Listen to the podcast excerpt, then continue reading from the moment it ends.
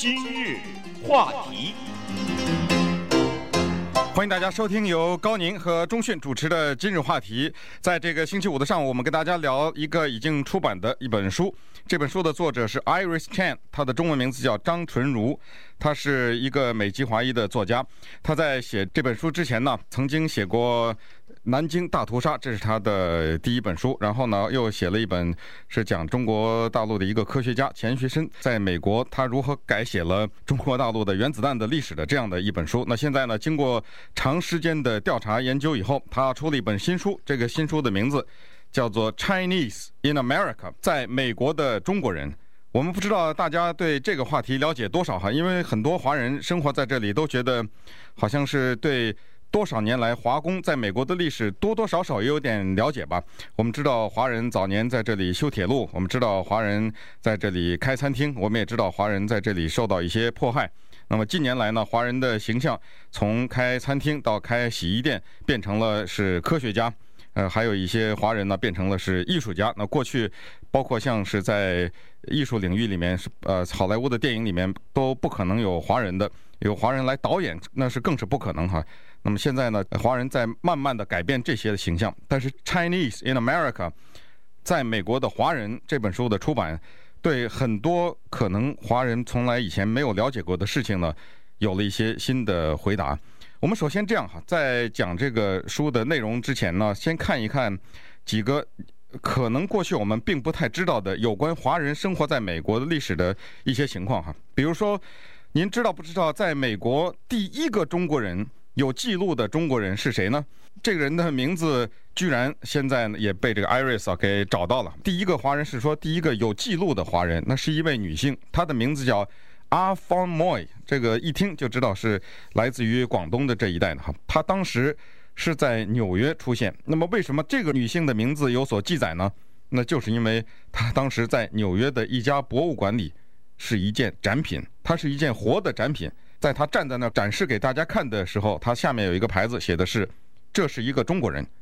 把它作为一个等于是活的标本来给大家看。对，呃，那么在这个书里边呢，还有许多这个史料性的东西，我们其实很多人呢都不了解哈。其实照理说，来美国的华人都应该了解，因为这是一部一百五十多年，应该算是差不多一百五十五六十年的这么一部华人来美的一个历史哈。有些情况呢，呃，当初是相当凄惨的，比如说。在美国的呃南北战争之后啊，呃废除了奴隶制以后呢，南部的一些庄园主他们还是需要劳工啊，呃那么不能用黑奴，以后用谁呢？用很多华人，所以华人有许多人从呃这个就是淘金的这边，就是大西部呢，又慢慢的转移到南部去了哈。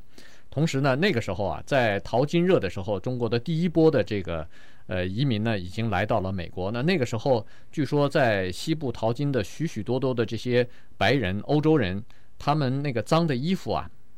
都不愿意洗，不知道为什么不愿意洗哈。所以谁愿意洗衣服啊？对，但是也不大概也不会洗，可能。所以呢，他们那时候居然会把这些脏的衣服运到香港去洗，洗完了再运回来。嗯、可是这个时候呢？呃，华人比较精明，而且看得出来这是一个相当不错的一个行业哈，赚钱的行业。于是呢，华人就从那个时候开始，从淘金热那时候开始呢，就慢慢的变成有自己的洗衣店了。呃，当然那个时候是呃干洗、湿洗放在一起哈，主要是湿洗，然后有自己的洗衣房。因为在早期的时候呢，像自己办这个洗衣房呢，是不需要很多钱就可以做的嘛。一一个洗，据说是一个洗衣板，一块肥皂。一个熨斗就可以了。对，因为洗衣房不是现在的，是有机器的哈。我们现在讲的这一些有关华人在美国生活的历史的一些，你说是趣闻也好，或者一些知识也好呢，都是张纯如他在这么多年的调查研究中收集出来的。然后我们把它们挑选出来哈。比如说，还有在早期的时候，中国人曾经一度被划分为印第安人的行列里面。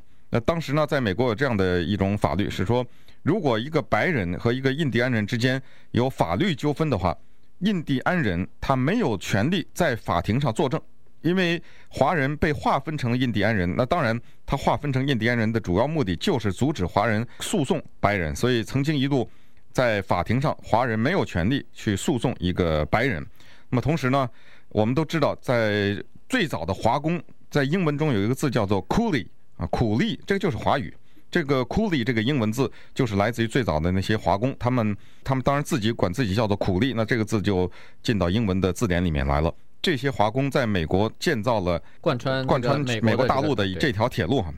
这一条铁路有多少华人送命的？有时候我们会说什么秦始皇为了建筑长城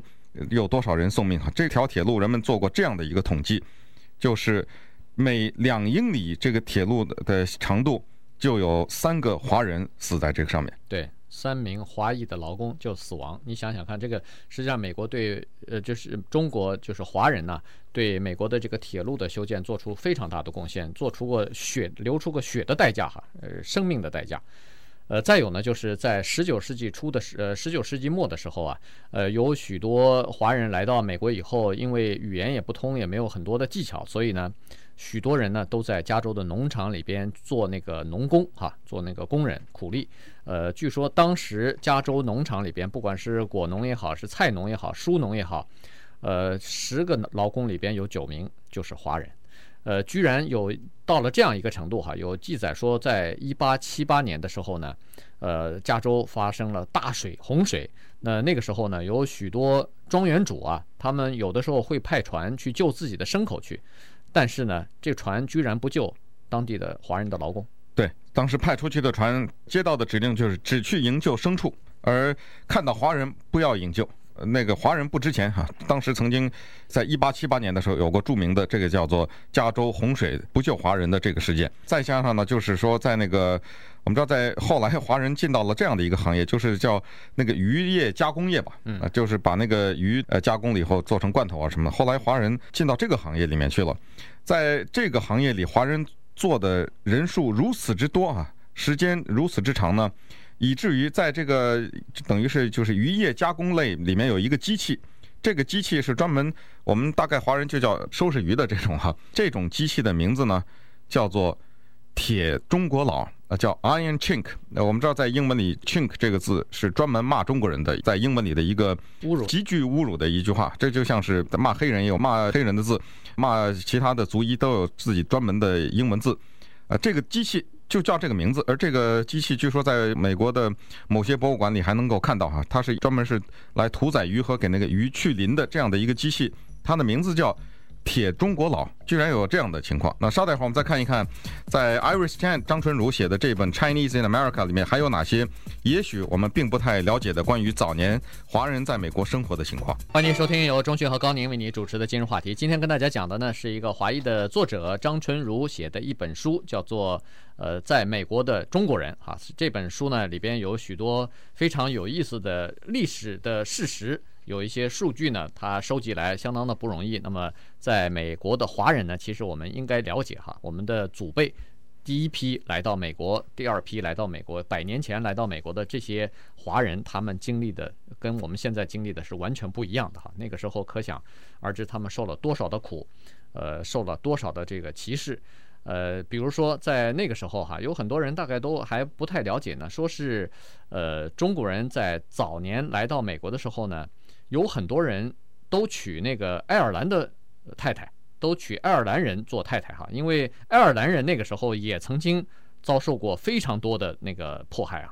所以呢，据说那个时候的这种现象相当的普遍，以至于当年编的一些什么呃舞台剧呀，呃有一些卡通漫画呀，还有居然在有些百货公司的橱窗里边呃陈列出来的这个展品啊。都都有表现这种主题的，嗯，这个也很有意思哈，真是无独有偶啊。最近出来的另外一本书叫《Grace》，一个美国人在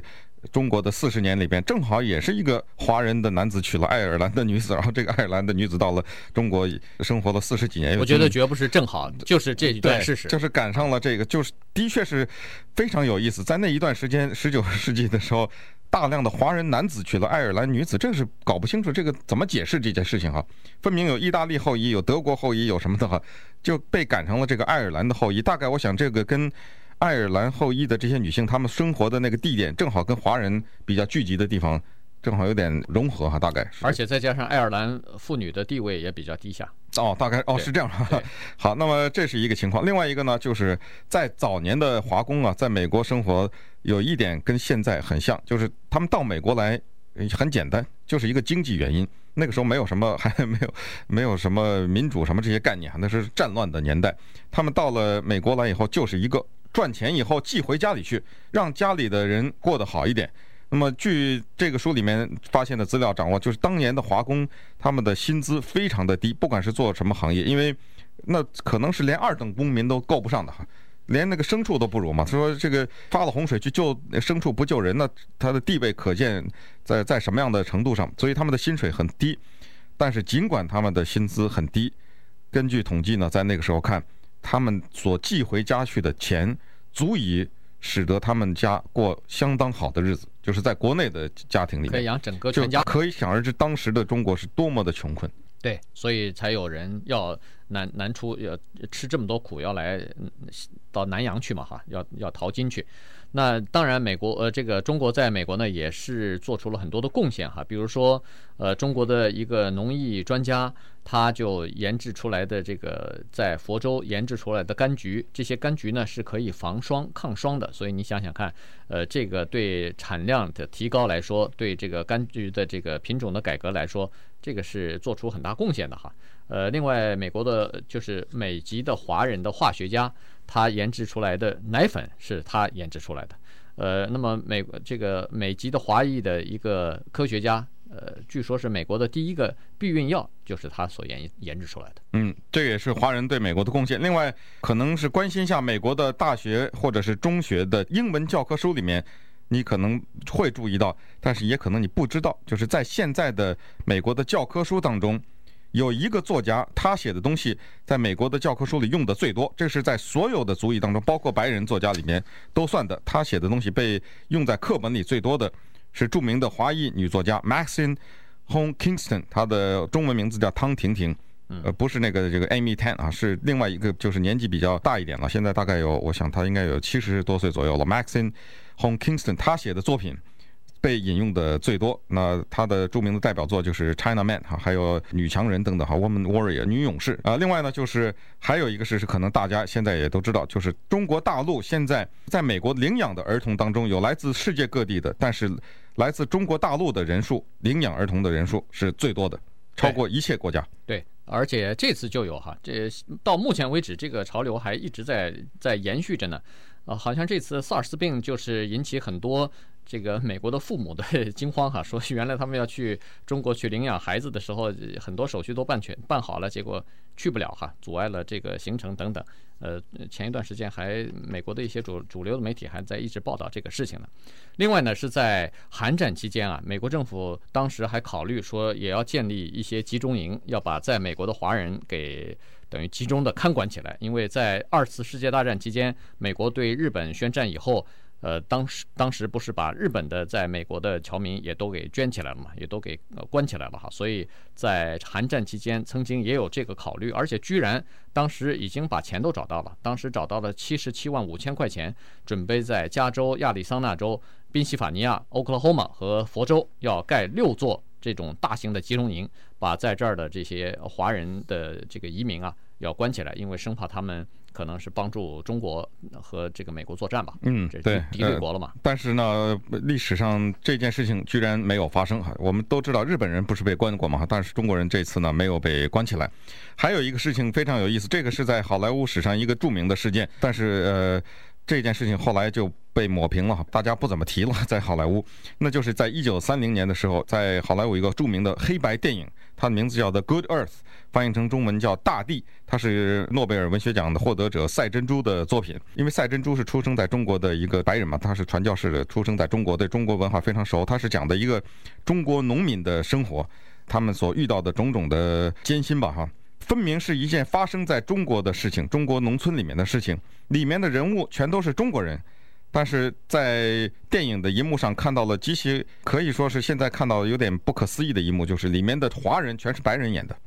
那个 Paul Muni 演的是那个男主角，Louis Rainer 演的是那个穿着中国那大褂子演的一个大白人演一个中国的农村妇女，但是好莱坞就接受了，那为什么呢？因为在三十年代的时候。最有名的华裔女星叫做 Anna May Wong，她是当时是说让她来演的，这个是再正宗不过了，这是个正宗的华人的妇女啊。对，一个中国的男子演好莱坞电影的主要的人物，那是根本不在考虑之列的。所以 Paul Muni 是演那个呃男的，但是这个女的本来是让他演，但是后来好莱坞经过考虑以后还是不行，他觉得有这个华人女的卖不了票，于是就找了白人的来演。而这电影还获得了很多奖，这是而且还是好莱坞电影史上的一个名片。对。那么当然，华人在美国的法律方面呢，呃，这个法律权益争取自己权益方面呢，也做出了不懈的努力哈。在早年的时候啊，当初居然有歧视华人的这样一个规定，就是说，华人你不仅是移民到美国来拿不到这个公民的身份，你就是第二代、第三代出生在美国，照样不给你美国公民的身份哈。这个关键是这样，就是说别的人可以，对，如果你是别的族裔，爱尔兰人、欧洲的人什么都可以，随便什么的人都可以，就华人不可以，就是歧视华人哈。那这这个时候呢，呃，当时有一个非常现在我们必须要敬佩的这么一个华人，叫 Wong Kim Art。他就把美国政府告到法庭上去了。他敢告美国政府？对，呃，这个在美国的法律界也是一个赫赫有名的案子哈。他就是打这个官司，说为什么你歧视华人？为什么别的人生在美国一落地就有公民，我们华人没有？结果这个案子居然被他打赢了。所以这个呢，到后来现在为什么美国有这么一个法律，就是说不管你是哪来的人，只要是出生在美国这个土地上。你就立即拥有美国公民的这个身份哈，这个呢，实际上跟我们华人的努力和争取是分不开的。对，这个要感谢那个 Wong Kim Ark，呃，根据这个名字看也是广东这一带来的人哈。呃，另外呢，还有一个就是说，当时在这个书里啊，就 Iris Chan 这个张纯如的 Chinese in America。在美国的华人这本书里呢，还收集了大量的照片。如果你看一看，呃，这里面照片呢，有的是华人呢在 Berkeley 这个大学里面在示威，还有是在那个旧金山州立大学 San Francisco State 这个大学里面他们在示威游行。那个时候呢，你看着哈，他们那个发型、穿的那个裤子、衣服什么都是七十年代的这种感觉。那是因为这华裔的学生他们示威是什么呢？是说在这些大学里面，对于少数族裔的研究的专业和课程。没有任何是研究什么东亚呀、什么华人这样的专业的。现在几乎所有的学校都有什么 Asian Studies 这种专业，但是那以前是没有的。世界上有这么大一块地方，他不去研究哈，所以这些学生在他们的示威之下，在 Berkeley 和旧金山的州立大学首次。开了这样的一个专业，叫做少数族裔研究，或者是叫东亚研究，这些课程呢，就纷纷的都开出来了。对，那么还这本书里头还有一些很有意思的内容，比如说，呃，种族主义最严重的在南，在这个美国，我们都知道在南部哈，但是在南部。呃，白人居然不排斥华人。那稍待一会儿呢，我们再把一些有意思的内容呢，再跟大家来讲一下。欢迎收听由钟讯和高宁为你主持的今日话题。今天跟大家讲一下这个张纯如，华裔的一个女性呢，她写了一本书，现在已经出版了，叫做《在美国的中国人》。那么刚才介绍了一些他在书里边介绍的这个史料哈，相当的有意思。呃，现在我们都知道，在美国的华人呢，现在地位完全就不一样了哈。这个是平等的地位，而且从事各种各样的职业，呃，都有了。从大公司的总裁、CEO 到什么这个当市长的、当议员的，这个政治上也基本上都慢慢的都介入到、融入到主流的社会当中去了。呃，警察局长啊，消防队员啊，呃，电影明星啊，导演啊，什么太空人都有了哈，各种各样的。那工程师、科学家、医生，这就不必说了。那么他在这本书里头呢，呃，说在来美国的这个华人呢，基本上是分三大波哈。第一波是十九世纪中期来的，这个是最早的一批华人，呃，来美国主要是参加淘金哈，因为在中国当时的这个情况非常的困苦，家里头是。等于是没有办法赚钱养家嘛，所以就到不远万里呢，来到了美国做一些体力的活，做一些非常粗下的、被人看不起的活，但是呢，能赚一点钱可以寄回家里头养家。那么第二波移民潮呢，是在差不多一百年之后了，也就是到了一九四九年的时候呢，有大批的人又从中国来到了美国。那那个时候呢，中国的政权开始转换啊，所以很多人来。那么在第二批来的这一波移民里边呢，情况和第一波一百年前就完全不一样了。在第二波里边，大批的是受过高等教育的知识分子，他们是有有知识，而且很多人都是在外国留过学的，不是在美国就是在欧洲留学的哈。那这第二批的人呢，呃，层次和呃待遇呢就完全不太一样了。那么第三批呃这个移民潮来呢，是在一九八十年代，就是中国大陆。呃，决定要开放这个国家开放国门的这个政策以后呢，你看看这这一波的人比前两波加起来可能都多。那我也只能是讲，我和高宁都是这一波的产物了。我我相信我们的听众里边很多也都是这一波的人哈。对，当然了，四九年左右的时候，政权交换的时候呢，来出国的人，他们是中国第一批叫做人才外流最大的一次，第二次就是八十年代这一次，因为这一次来的人。我们就是不再是到这边来什么淘金呐，或者是来呃洗衣服哈，呃很多人是在美国的大学里面接受教育，然后呃接受完了教育以后呢，各自又是在美国的一些主要的行业里面工作，这其中可能。可以说是最辉煌的之一，就是 Silicon Valley 了，就是北加州的这个硅谷，或者有人叫西谷，呃，这个地方了，这完全是很多华人的精英，科技界的精英在这儿改写美国的科技哈。当然，在这个科技当中，还有一个重要的组成部分叫做国防科技，这个也是给美国做出来的很大的贡献。这样哈，我们还是再把这个目光呢回到历史上来看一看，就是当时在一百五十年华人在美国的这历史里面呢。曾经有过受歧视，也有过一些令人很难解释的现象，哈，包括华人男子娶爱尔兰女性这个事情，还有就是在美国的南方，种族歧视最严重的地方，对黑奴啊不享有人的同样的待遇的这个地方呢，华人很莫名其妙的有的时候会得到接受。这个著名的例子就是我们都知道的那一对连体的男子，哈，他们在英文里。都后来变成了一个英文的词组，叫做 Siamese Twins，还不是双胞胎，是连体人，他们身子是连着的，但是也是也是双胞胎，对，也是双胞胎。对，这一对说是他们是泰国的连体人是不确定的，他们是来自于泰国，但实际上他们是泰国的华人，他们姓张。这一对这个连体人哈，他们是怎么个连法呢？很多人都见过这个照片，这是非常著名的一张照片，就是他们是肝脏只有一个。这两个人，而在他们的从那个胸啊靠下一点的，就是在右侧的这个地方啊，有五英寸这么长的一段呢，两个人肌肤是连在一起的，对，上肢是连在一起，所以他们做一切事情都得一起做，而且也无法分离，即使现在的科技也没有办法，因为他们俩只有一个肝呢，对，只有一个肝脏，所以这是没有办法的。好，那我们想象一下，这是一对怪人呢，在当时的，在现在看来也是嘛哈，在这样的一对怪人，华人又是。那绝对是展品呐，在这博物馆里面的。当然，他们可能也做过展品，但是后来到了美国南方以后，他们发财了。对，呃，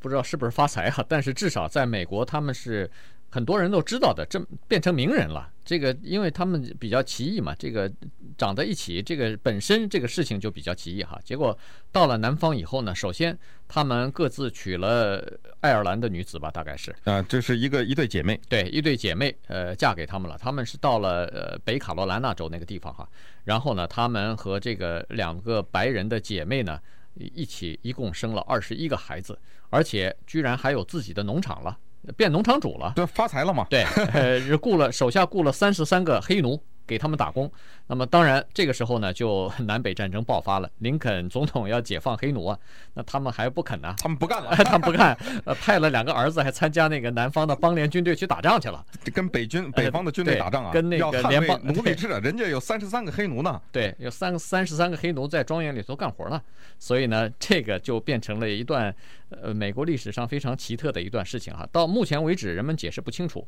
为什么南方南方人不排斥。华人甚至是是应该说有的时候还接受华人哈，那么再过一二十年以后啊，这个南北战争结束之后呢，呃，黑奴已经解放了。解放以后，刚才我们说过哈，很多从西边淘金来的这些华人呢，慢慢的都到了南方去打工去了，因为淘金淘不着，打工可以赚点钱。呃，因为南方的这个黑奴不干活了以后，庄园里头要有人干活啊，于是呢，华人就去了。那么华人去和黑人有不同的地方，华人是比较精明，而且你看哈，华人讲不了英文，那个时候讲不了英文没关系啊，我请翻译总可以了吧？对，这些华人来到你的农场上来做苦力的，但是他带着翻译来了，跟那个农场主啊谈条件，而且。愣要人家写合约，那那这些人想啊，你们这些华人随便骗一骗哈，就真的跟他们写了一些合约，但是写了以后，他也没有去履行，没履行麻烦来了，华人告了，把没有履行合约的人告到法庭上去了，因为他们没有履行。那当然后来又有这种规定，说什么华人被列为划分印第安人，所以不能作证等等。但是毕竟是在南方闹得很大，把一些农场主告到了法庭上去，所以没几年呢。华人也不给人家打工了，都自己开业了，都、嗯、都自己 开庄园了，都自己开庄园。什么？这典型的华人的做法，就是呃叫自己独立，要自己经营，哪怕是小生意，从小的开始。而且在那个时候，在美国的南方，华人居然把这样的几个行业给垄断了。首先就是美国的，我们都知道的叫做 grocery industry，就是卖那个什么蔬菜水果的这个。被就是现在超市卖的所有的东西，那个被华人用品呃华人给垄断了。整个的南方，你要去看卖这个东西的都是华人，而且华人的做法非常的精明。你白人来，我卖给你；黑人来，我也卖给你。那当时那些白人的店主他非常有气，因为白人的卖这些蔬菜水果的店呢，他黑人他不卖给他。对，你走进来，我根本进都不让你走进来，所以他把黑人的这个生意都丢掉了。那华人两边。都给，不但是华人两边的客户都服务了，而且华人还起到了一个调解黑人和白人种族冲突的这样的一个作用。对，和平相处了。嗯，而且所以在那个时候，据说在呃在南部哈，华人是算不算是印第安人，变成荣誉白人了。对，他这时候给华人贴了这么一个标签，叫做荣誉白人。那稍待会儿我们再看一看还有哪些有意思的事情。欢迎继续收听由钟迅和高宁为您主持的今日话题。在张纯如这本书在美国的。中国人的这本书里边呢，他介绍了早年哈，在这个呃来到美国的一些华人的历史有的时候真是血这个血泪史哈，血迹斑斑呐。呃，他说了，他根据目前的统计呢，他说现在在美国差不多有三百万华人了。那么这是两千年人口统计时候做出来的哈，但是他说在二十世纪初的时候，可能只有一两万人。那再早一点，再早个五十年，到十一八。五零年的时候，据说在美国的华人不到五十个，嗯，那是最早的这一批人哈。不过现在三百万的华人呢，现在已经形成了自己的社区，形成自己的力量，尤其在政治上已经崭露头角。所以呢，现在越来越多的人开始注意这个社区和这个族裔，同时再加上华人在世界各地各国，就是其他国家所取得的成就，所以让人不敢小看呢。对，在美国有一个题材啊，被频繁的。来通过各种形式的描述，叫做第二次世界大战。在这一次战争结束之后，我们知道这些写关于这个战争的书不计其数，电影不计其数，其他的各种各样形式的表现，不管是真实的纪录片还是虚构的故事，都是不计其数的。我们稍微回忆回忆，你在这些有限的你所读过的这些东西或者看过的电影里面，有没有见过一次中国人在这个在美国的军队里打仗呢？可能没有见过哈，但是呢，这里面有简直是令人惊奇的数字，就是在第二次世界大战当中，当然了，这个是包括中国的战场上，一共有一千九百万到三千五百万的中国人死在这场战争当中，这个是包括在中国本土上的，本土上的也都算上。但是如果纯粹就是说在美国呢，就是在美国的军队当中，有差不多两万华人士兵，完全是在为美国打仗的。这两万代表的什么意思呢？就是在美国本土，不算夏威夷和阿拉斯加，在美国本土上的全部的华人，每五个人当中就有一个在打仗。对，那这个呢是在全美国各个族裔里边比例最高的，就是没有任何一个族裔他们参军的人数超过百分之二十，这只有华人这么做哈。呃，所以当时呢。呃，是很就是对这个美国的第二次世界大战做出很多贡献，而且有很多人牺牲的。呃，可是呢，在美国的历史上面，呃，描述这段战争的时候呢，完全忽略了华人的参与。所以这个呢，对张纯如他自己在书中说，他说这个是让他感到比较悲哀的一件事情哈。他说了，在纽约啊。居然有百分之四十的华人，当时年轻人被征召。那么当然这里头他说有一个比较特殊的原因啊，就是第一就是华人啊，当时大部分的人是男性；第二呢又是单身，就是没有什么家庭的拖累和牵挂，所以呢。呃，马上就被应招了哈。应招以后，很多人都去参军去。这个有意思啊，就是要入籍不给入籍，打仗了到呃到到给到让你打仗去。而且呢，当时除了去前线打仗的这个华裔的子弟之外呢，有很多华裔在后方也做出贡献啊。比如说，当时美国政府呃还把废钢铁卖给日本呢。那那个时候，呃，美国和日本宣战之前，日本早就开始在东南亚进行侵略，也呃侵略到中国去了。那所以呢，在美国的华人就伸出援手来了，他们就一再的游行示威抗议，要求美国禁止或者是停止把武器弹药和废钢铁卖给日本去，发这个战争财嘛？哎，发战争财。然后战争呃爆发起来以后呢，在后方的就是在美国的这些美裔华人纷纷的捐钱，捐那个医疗器械、呃医疗物资给那个伤病员，啊，这些都是。在这个当地做出很多贡献的。对，还有呢，就是说，在第二次世界大战当中，因为华人屡立战功，所以美国的军队当中对义用他们的名字命名的驱逐舰什么的呢，这个后来并没有很多的表现哈。你比如说，有著名的一个华人叫做 Gordon P. Chung Hung，这个我不知道是他的中文名字是怎么说的。他是海军战死了以后呢，呃，后来就是海军把一艘导弹驱逐舰。命名了，就是在美国的海军当中，有一艘导弹驱逐舰的名字叫 Gordon P. Chung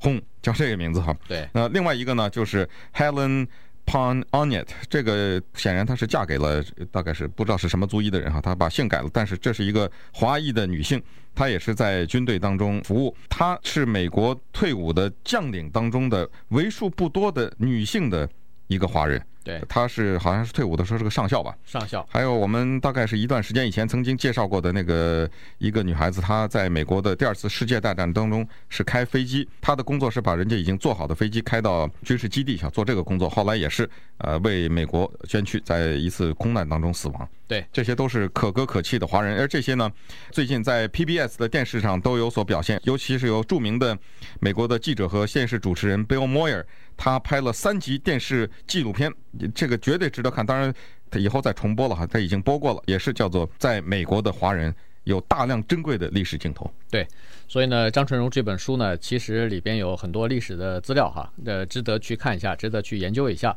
因为以前呢，同类的书其实也有过，并不是第一本，但是那都是十几年前、几十年前的书了，数据也不够齐全，也不够完善哈。所以这本书呢，呃，史料是非常详实的，很多。呃，所以呢，这个而且再加上最近这几十年变化又是最大的，所以呢，这里边大概是最新的、最全面的这么一本书了。